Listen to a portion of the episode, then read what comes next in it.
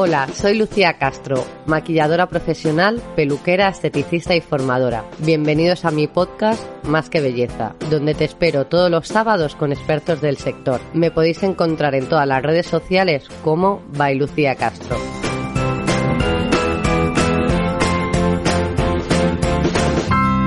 Bienvenidos otra semana más a mi podcast Más que Belleza y esta semana repetimos con Elena Rodero. Ella es farmacéutica y especialista en dermocosmética. ¿Qué tal, Elena? Hola, Lucía. Encantada de volver a estar aquí contigo y muchas gracias por, por invitarme de nuevo. Muchas gracias a ti.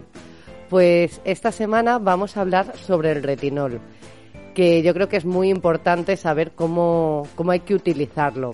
Entonces, me habéis contado vuestras dudas por Instagram, así que le pregunto a Elena que nos cuente qué es el retinol, que no lo tenéis del todo claro. Pues fenomenal, sí, el retinol es uno de los ingredientes cosméticos eh, más famosos y con más evidencia científica. ¿Esto qué significa?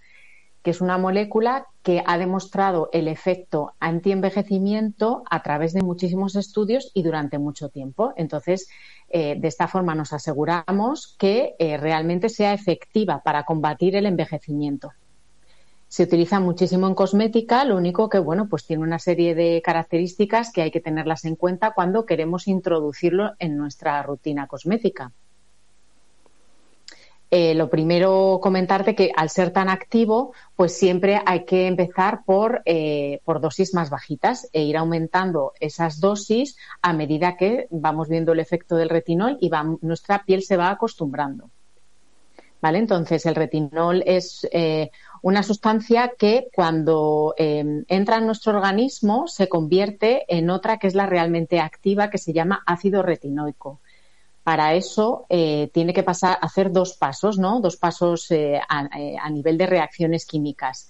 Es una sustancia natural, es del grupo de las sustancias relacionadas con la vitamina A y a nivel de nuestra biología, pues es la que hace diferenciarse a los tejidos, es decir, por ejemplo, hace diferenciarse al, sentido de la vista, a los riñones. Entonces, eh, en, el embrión va utilizando esta sustancia de esta forma para ir creando los diferentes tejidos de nuestro organismo. Por eso eh, es tan importante controlar eh, los derivados de vitamina A durante el embarazo porque podemos interferir en el desarrollo de un feto. O sea, es tan activo que estamos hablando hasta ese nivel, ¿no?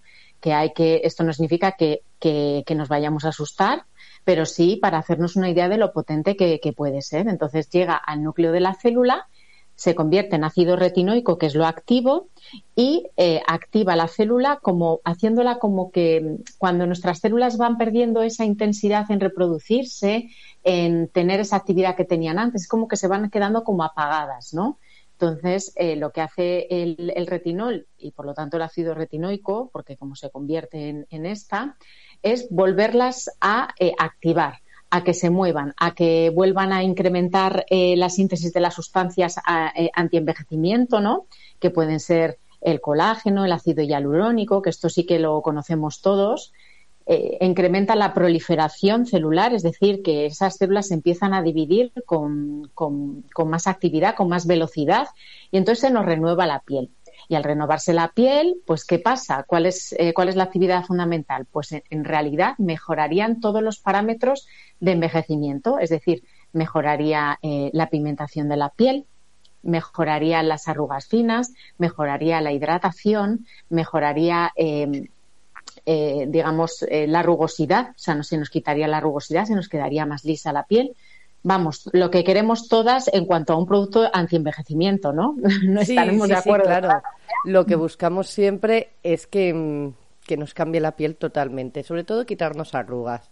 Que justo era la siguiente pregunta era que qué hace nuestra piel y ya nos has contado que lo que hace es renovarnos sobre todo la piel, ¿no? Sí, para, a ver, para esto exactamente es como si em, es una molécula bastante pequeñita, entonces atraviesa muy bien la epidermis, llega eh, o sea, la epidermis es la capa externa de la piel, la que nosotros podemos ver, que es la que está formada por eh, amontonamientos como si fueran ladrillos de células. Eh, eso tiene que estar hidratado, liso, para que tú puedas ver una piel luminosa, tersa. Entonces llega a la capa más interna, que es donde están las células dividiéndose. que se quedan más, más vaguitas cuanto mayor, mayor seamos. Entonces, al activar, lo que hace es que todas esas capas de células se renueven. Entonces, se empujan para arriba, se quitan las más antiguas, que son las más externas, y aparece como una piel renovada. Para esto, claro, tienes que hacer una buena introducción del retinol y tienes que esperar un tiempo prudencial. Es decir, no, no podemos esperar eh, que en, el primer mes nos haya quitado las arrugas, evidentemente. Eh, la actividad del retinol, pues más o menos estará, hombre, a lo mejor tú notas un poquito de mejor luminosidad, de más hidratación en primera instancia, pero tendrás que esperar varios meses para que el efecto que hemos hablado antienvejecimiento, en cuanto a arrugas sobre todo, y en cuanto a manchas, se, se presente. Cuando hablamos de arruga, no significa que nos vaya a quitar las arrugas, significa que va a ir mejorando esas pequeñas arruguitas y las arrugas profundas nos ayudará, pero evidentemente eso es un daño más interno que siempre ayuda, pero no te las va a quitar. También tiene actividad eh, en cuanto a la firmeza y el descolgamiento porque como incrementa la síntesis de colágeno de la acina ácido hialurónico, pues digamos que nuestra piel se engrosa, se hace más gordita. Mm, en vez de hundirse, que es lo que pasa con, con el envejecimiento, que la piel se hunde y por eso vemos los problemas de firmeza y las arruguitas. Pues la verdad que lo de la firmeza no lo tenía tan claro. Ahora ya sabemos que no podemos vivir sin el retinol. porque está claro que nos quita arruguitas, perdona, y, y, nos va dejando la piel más firme. Es el agua de la vida. O sea, es, eh, sí, es muy buena idea el utilizar una molécula así. Eh, todos habéis oído hablar también, supongo, del ácido retinoico, que es más un medicamento. Es como 60 veces más potente que el retinol, pero también tiene muchos efectos secundarios y solamente se puede utilizar en casos, por ejemplo, porque también los retinoides tienen efecto para el acné en las personas, o sea, más o menos en general, antienvejecimiento, pues a partir de los 30 años. Pero en, en, en, personas jóvenes también se utiliza el retinol y sus, y sus hermanos, todos los retinoides, para combatir el acné. Entonces, a lo mejor una persona joven puede estar utilizando un retinol sin ningún tipo de problemas y eso le va a adelantar un poquito para que su envejecimiento vaya más lentamente. O sea, que es como un dos por uno. Eh, como es seborregulador y mejora la hidratación de, la piel, pues a esas pieles acnéicas eh, le va a venir muy bien, ¿vale? Porque va a evitar también que al renovarse la piel evita que se formen esos comedones. Por eso también es un activo que en una piel grasa con tendencia acnéica, pues también tendremos ese beneficio y además, pues como se renueva también la piel, las pequeñas marquitas que nos vayan quedando se irán difuminando.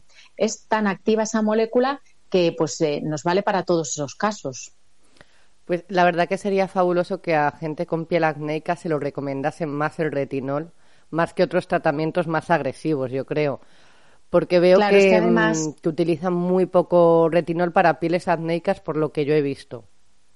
Sí, tienden más a, a ver, normalmente si tú vas a consulta a un dermatólogo, pues eh, la mayoría de ellos van a pensar en prescribirte un medicamento, que es el ácido retinoico pero yo estoy segura que muchas personas dejan de utilizar este tipo de, activos porque les produce una sensación también de quemazón, de irritación, de despellejamiento, que eso es el efecto secundario del ácido retinoico, que en el retinol es menos, o sea, como al ser menos activo también, pues tiene menos ese, eh, efecto secundario. Entonces sería una buena idea empezar con el retinol, a ver qué tal lo toleramos, qué tal si es suficiente la actividad y si no necesitas más acción, no hace falta que vayas al ácido retinoico. Igualmente, para el ácido retinoico, que como son medicamentos, necesitas prescripción médica. Pero sería una buena, una buena idea empezar por este tipo de activos antes de meterse en, tanta tralla, ¿no? Hmm. Mira, ahora te iba a preguntar que, que cómo lo tenemos que utilizar y qué porcentaje es el adecuado, porque sí me ha pasado veces de, quedar con alguien uy, ¿cómo tienes la piel tan roja? No, es que ayer me pasé un poco con el retinol. y, bueno, a mí misma a veces también me ha pasado que, que me he pasado un poquito con el, con el retinol y claro, te pones más roja de, de lo normal. A ver, claro, el problema es que si te pasa eso puntualmente, no pasa nada, pero hay veces que sin querer al al acelerar tanto esa renovación celular y tú no pararte, porque a ver, el retinol tú no te lo pones y al día siguiente lo notas, sino te, eh, claro, es que entonces tú te lo pones una noche y dices, ah, pues si tampoco era para tanto. Te lo pones la siguiente noche y vuelves a pensar lo mismo. Y hasta a lo mejor los tres, cuatro días no empiezas a notar ese efecto secundario, porque tiene un efecto acumulativo. Es una molécula que, que se diluye en, en, grasa y se queda dentro de nuestra piel. Entonces se va cogiendo concentración, concentración, concentración y lo que, lo que causa luego es esa descamación e irritación. Que ya te comento que si pasa una vez no hay problema, pero hay personas que se están produciendo esa dermatitis porque al final se convierte en una dermatitis que les hará intolerantes al uso de retinol. O sea que tampoco lo digo para asustar, pero para eso se puede introducir de forma lentamente y evitar ese efecto secundario y que ya no lo puedas volver a utilizar. ¿Cómo empezaríamos utilizándolo? Pues por supuesto, empezando por dosis bajas, ¿vale? En el mercado a lo mejor podemos encontrar dosis desde muy bajas hasta incluso yo he visto cosméticos con un 2% de retinol que habría que ver porque mm, también a veces eh, pone el 2% de retinol y a lo mejor se refiere al 2% de retinoides y ahí juntan el retinol con otro mucho menos activo que es el retinil y suman los porcentajes y dicen que es un 2%. O sea que te lo comento porque ahora, eh, ayer estuve viendo justo un estudio sobre eh, una publicación que, que han hecho este año en agosto del 2020 que han revisado las concentraciones reales de, no sé si han sido como 30 cosméticos en el mercado, ¿vale? Y sorprendentemente, algunos tienen de más, otros tienen de menos, otros no tienen. O sea que estamos estupendos. Es que, no ha cuadrado ninguno, vamos. No, claro, tampoco sabemos cuáles porque este tipo de estudios científicos no nombran a la marca, ¿vale? Pero bueno, mm. con, con, esto lo que quiero decir es que eh, muchos dicen que llevan retinol, no te ponen el porcentaje, lo cual tampoco sabes si puedes empezar por ahí. Yo tendería más a marcas que declaran su porcentaje, no eh, que estén por debajo del 0,3, o sea, siempre empezar mm, yo que sé, por un, o sea, siempre por debajo de ese porcentaje, ¿vale? Por un 0,15, un 0,10 o incluso menos un 0,05 de retinol y pues eh, cuando vas agotando el envase pues das un pasito más, pero no de repente empezar por un 1 por un 2 porque eso es ya bastante potente eh, y vamos a eh, proporciones del 1 entre el 1 y el 2% pueden ser equivalentes a un medicamento de prescripción médica del ácido retinoico en la dosis más baja. O sea, no te digo más. O sea, que te quiero decir que, claro, aumentamos el porcentaje, aumentamos la potencia, pero mucho. Mm. Por eso, eh, como el efecto secundario, como te decía, que puede ser una irritación, descamación, que la piel se despelleja, hay gente que no nota nada, ¿eh? pero hay personas que, pues eso, que se le despelleja un poquito la piel. Es normal porque tus células se están empujando hacia arriba, ¿no? Entonces las capas más externas se, se desprenden. Es como cuando te haces un peeling. Es un peeling, pero, pero al revés, ¿no? Normalmente los peelings son como por fuera. Lo que hacen es deshacer la unión entre células, la deshacen y eso se desprende. En este caso es que el, retinol empuja desde dentro, em, como está creando células nuevas, empujan, empuja hacia afuera y las más antiguas se desprenden. Hmm. Entonces es como funciona. Así que empezaríamos, por ejemplo, con una aplicación por la noche eh, una vez a la semana, a la semana siguiente dos noches, pero siempre separada de días, no dos noches seguidas. Por ejemplo, empezaríamos un miércoles, a la siguiente semana martes y jueves, a la siguiente semana lunes, miércoles y viernes y ya a lo mejor con eso es suficiente porque el retinol no es el único activo que debemos utilizar eh, como antienvejecimiento.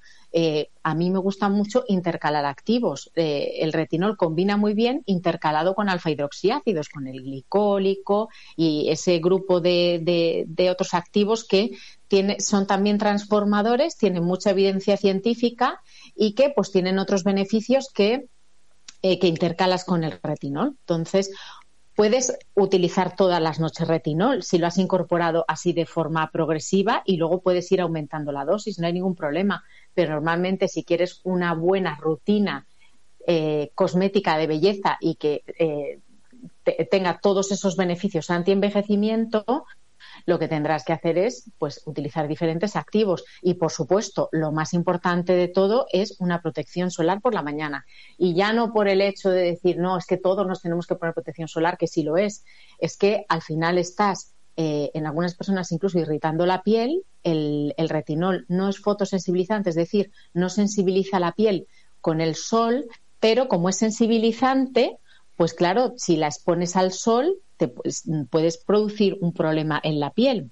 Y aparte, aparte ya de forma genérica mirado, tú estás dándole caña por la noche con el retinol y estás destrozándote la piel con el sol por la mañana, no tiene sentido. Todo lo que estás ganando por la noche lo pierdes por la mañana. O sea, que es que eso es, totalmente absurdo, ¿no? O sea, que una buena protección también es para que te rente eh, tu retinol. ¿Se puede utilizar por la mañana el retinol? Pues eh, como antienvejecimiento yo te diría que no.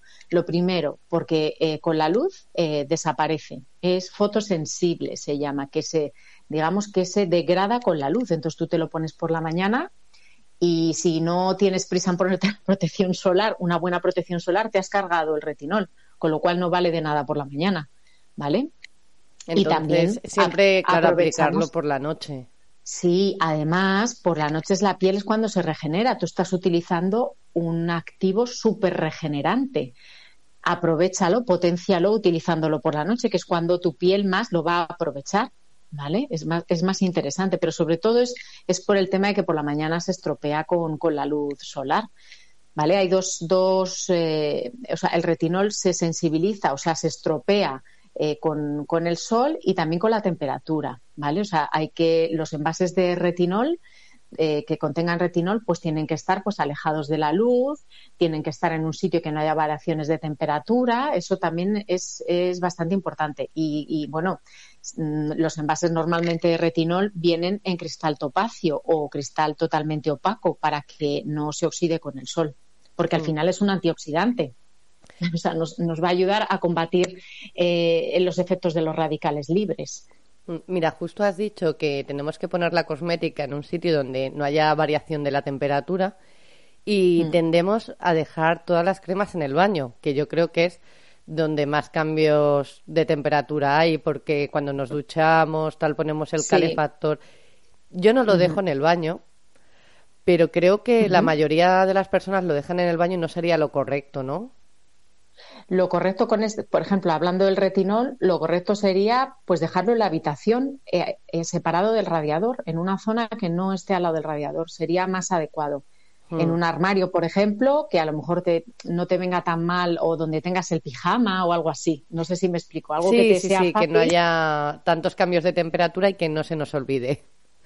Sí, mm. exactamente. Y luego, pues, utilizar, eh, tender más a marcas que utilicen envases que, pues, que no tengas que estar exponiendo el producto cada vez que lo abras.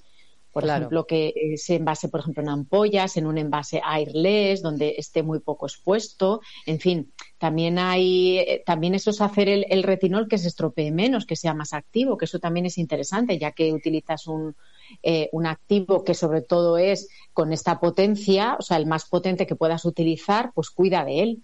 Hmm. Entonces, empezamos utilizando el retinol para que nos quede claro a todos. Un día a la semana, luego dos días a la semana en días alternos, luego podemos pasar a tres en días alternos hasta que lo lleguemos a utilizar todos los días.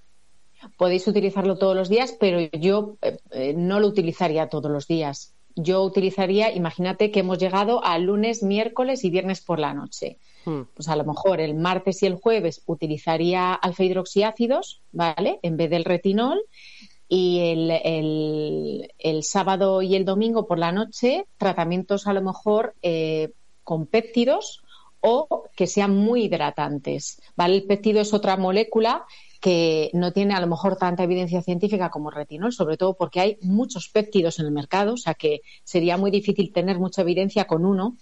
Hay algunos que tienen más evidencia que con otros, o sonará la argirelina, que es el, el Botox-like, que es como el, activo más, eh, que además es español, es de creación española, pero digamos que es como, eh, sí, sí, digamos que es el más conocido así en términos generales. Pues eh, tienen evidencia científica hasta un punto, ¿vale? Entonces, eh, porque hay muchos tipos, pero sí que sería bueno pues introducir a lo mejor alguna vez a la semana este tipo de, sustancias y otras, sobre todo, pues un tratamiento a lo mejor con una mascarilla, hacerte un peeling eh, enzimático en vez de los químicos como son los alfa hidroxiácidos, un peeling enzimático y luego ponerte una buena mascarilla hidratante y dormirte con ella. Eso sería un, buen tratamiento nocturno, llegar a establecerlo de esa forma. Y por las mañanas, sobre todo, ya que hablamos de lo que hacemos por la noche, es interesante decir que por las mañanas, sobre todo, hay que hidratar la piel, hay que utilizar antioxidantes y una buena protección solar.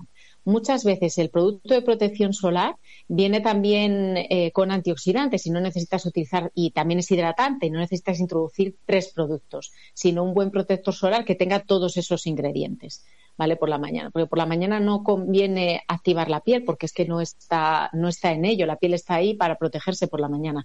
Pero por la noche yo no utilizaría el retinol todas las noches. A lo mejor sí puedes hacer, eh, pues imagínate estar seis meses utilizando retinol todas las noches y luego pues ir intercalando. A lo mejor ahora pues utilizo péptidos y ahora utilizo alfa hidroxiácidos. O sea, se pueden hacer ese tipo de tratamientos, pero mi consejo es intercalar activos. Unos días unas cosas, otros días otras. O, por ejemplo, intercalar el retinol con despigmentantes. Si hmm. tienes un problema de, de, manchas, de melasma, por ejemplo, pues eso, lunes, miércoles y viernes por la noche retinol y el resto de días, a lo mejor tres días más, eh, despigmentantes, un tratamiento intensivo despigmentante y una noche a la semana un tratamiento muy hidratante. Sí, yo creo que hidratante y calmante eh, viene bastante bien para relajar un poco la piel, porque al final el retinol a veces te puede irritar un poco. No, y es que además nos olvidamos que los activos se absorben mejor cuanto más hidratada está la piel. Hmm. O sea, eso lo tenemos que tener clarísimo. Algún producto hidratante tenemos que utilizar porque tenemos que asegurar, aunque el retinol a, eh, a, medio y largo plazo va a hidratarnos la piel, va a mejorar esa retención de hidratación nuestra propia, pero eh, también le tenemos que dar nosotros un poquito. Eh, pero a corto plazo nos puede incluso deshidratar un poco, ¿no? Porque como te está liberando esas capas externas que son las que están más, eh, están haciendo más de barrera, pues claro, hay que asegurarse bien de no deshidratarse. Entonces, hay mm. que, de hecho, al principio incluso cuando utilizas retinol, para evitar problemas de irritación, porque a lo mejor pues tú eh, eh, eres una persona que eh, estás cara al público y no quieres que la gente te vea con la cara despellejada, ¿no? Que puede pasar. Es raro, pero puede pasar. Entonces, ¿qué haces? Utilizar productos junto con el retinol, con ácido hialurónico o con ceramidas para prevenir esa irritación. Y de hecho se ha demostrado que apenas quita efectividad al retinol se pueden utilizar perfectamente. Utilizaríamos, por ejemplo, un serum de hialurónico y seguidamente el retinol, ¿vale? Mm. Con eso a lo mejor sería suficiente. Sí, yo estaba mirando también aplicarme ceramidas. Porque sí, también. Yo, a ver, me encanta el retinol, pero eh, a mí se me suele pelar más lo que es el contorno de ojos y el contorno de la boca. Entonces lo voy a probar con las ceramidas para ver si no, si no se irrita más esa zona. Si, si a ti te pasa, yo te aconsejo que apliques primero ceramidas, luego el retinol y de nuevo ceramidas. Mm. ¿Vale? Eso se llama técnica sándwich. Ya. Entonces lo probaré así. Sería, sí. Sería lo más, eh, lo más intensivo para evitar esa, esa eh, irritación. Pero no hace falta que te pongas las ceramidas en todo el rostro, lo aplicas solamente localmente en esa zona. O sea, no tienes por qué tratar tu piel igual en todo el rostro. Es que a lo mejor donde tienes más, imagínate, tienes un melasma más en la frente eh, y no quieres despigmentar, no quieres tratar otra zona que tú ves que no lo necesitas, pues ya está, no hace falta eh, utilizarlo en, todo el rostro, ¿no? Puedes tratar, es más complicado porque te requiere más productos o tener más tino al aplicarte las cremas, eh, pero, pero se puede hacer perfectamente. Hmm, lo que es curioso del retinol, yo no me lo aplico, por ejemplo, en todo el rostro. Y, y las zonas que se me pelan son donde no las aplico pero siempre lo aplicas porque siempre se extiende. Ya me imagino. pero, pero justo ahí no, no doy y se, y se suele pelar. es muy curioso. Sí, pero fíjate, lo poquito que le llega ya, ya, ya. te produce ese. Esto es igual cuando utilizamos, es un ejemplo un poco más eh, de andar por casa. Cuando en los pies tienes eh, problemas con callos y tienes eh, hiperqueratinización, ¿no? Que es engrosamiento de la piel. Hmm. si tú te aplicas un ácido, el alrededor que no tiene ese problema lo tienes que proteger con algo para que lo poquito que le pueda llegar no te lo destroce. Esto es una cosa hmm. parecida. Entonces, en alrededor, en los pies lo que se hace es utilizar vaselina, ¿vale? Que lo aísla totalmente. Entonces, utilizarías vaselina alrededor y aplicarías el ácido en la zona solo que, pero para evitar que le llegue, o sea, que traspase una, y a ti es lo que te pasa, que aunque traspase muy poquito, te, eh, esa piel, por lo que sea, está más, eh, eh, tiene más o sea, se activa mucho más eh, con poquita cantidad y te produce eso. Claro, es una piel más fina también, esas zonas. Claro, es por eso. Llega mm. antes el retinol, porque es como es más fina, llega antes el retinol. Mm. Y claro, a ver, como nos renueva tanto la piel el retinol, ¿podemos estar todo el año utilizando el retinol? No hay ningún problema por utilizarlo todo el año con los criterios que yo os he comentado, no utilizarlo por la mañana. A ver, a nadie se le ocurre ponerse un retinol a dosis altas y a la mañana siguiente a tirarse a la playa a tomar el sol. Los hay. Por dos cosas. Sí, por eso no se puede hacer. pero es que no tiene sentido. Estás utilizando un producto súper anti-envejecimiento para evitar que se te estropee el colágeno propio y hmm. te coges y te pones bajo el sol, que lo que te hace es destrozarte el colágeno. O sea, que es, es, una incongruencia, ¿no? Entonces, si tú te vas a tirar a la playa a tomar el sol la noche anterior, no utilices el retinol. Mira, me salido hasta un pareado. Ya. No, la verdad que, mira, eh, sea del tema que sea el podcast, siempre sale el protector solar. Por algún lado. siempre sale. Ah, eh, lo que yo he dicho es que el retinol es la molécula más activa anti-envejecimiento, pero en realidad por encima de eso está el protector solar. O sea, hay un producto más anti-envejecimiento. El protector solar es el producto más anti-envejecimiento porque el envejecimiento en la piel eh, está causado en gran medida por el sol y solamente tenéis que compararos una zona donde no os dé el sol no sé, pues por la zona interna del brazo, por a lo mejor por, por la zona del culete, donde no, no del sol. Comparáis esa piel con la del rostro y ahí veis la diferencia y la acción que ha hecho el sol con tu piel. Claro, a ver, el, el rostro es lo que más expuesto tenemos junto con las manos. Y el escote, que a muchas se les olvida ponerse el protector en el escote y ahí eh, es donde muchas veces se ve eh, la edad de, una persona, hmm. porque no se ha puesto nada de protección en el escote y lo tiene todo lleno de manchas, totalmente arrugado. Eh, y a lo mejor la cara la tiene divina porque se ha utilizado protección solar, pero el escote lo tiene fatal. Entonces, no se nos olvide que cuando utilicemos protección solar en verano, protegernos el escote. Sí, a ver, yo mm, todo lo que me aplico y le aconsejo a todo el mundo que el tratamiento que utilicen tanto por la mañana como por la noche hasta, hasta el pecho. Sí, sí, en realidad sí. Lo que pasa es que en invierno da un poco de cosa porque tienes como frío, ¿no? Para Hay que cuidarse porque la piel del escote es una piel fina, entonces también hay que hidratarla, hay que nutrirla, hay que renovarla. Entonces hay que si cuidársela. Te das cuenta, si te das cuenta, cuando uno va caminando por la calle, lo que está más inclinado y más expuesto es el escote, no es el rostro, en realidad. Mm porque tienes una inclinación, entonces el sol tiene más capacidad de llegar la radiación solar al escote que al, rostro llega, claro, pero por inclinación, al estar de forma eh, oblicua, ¿no? Eh, la radiación solar al escote, de hecho, verás muchas mujeres que tienen mucho más, aunque hayan utilizado protección solar, a lo mejor no han tenido tanto cuidado al renovarse, pero el escote lo tienen peor en general.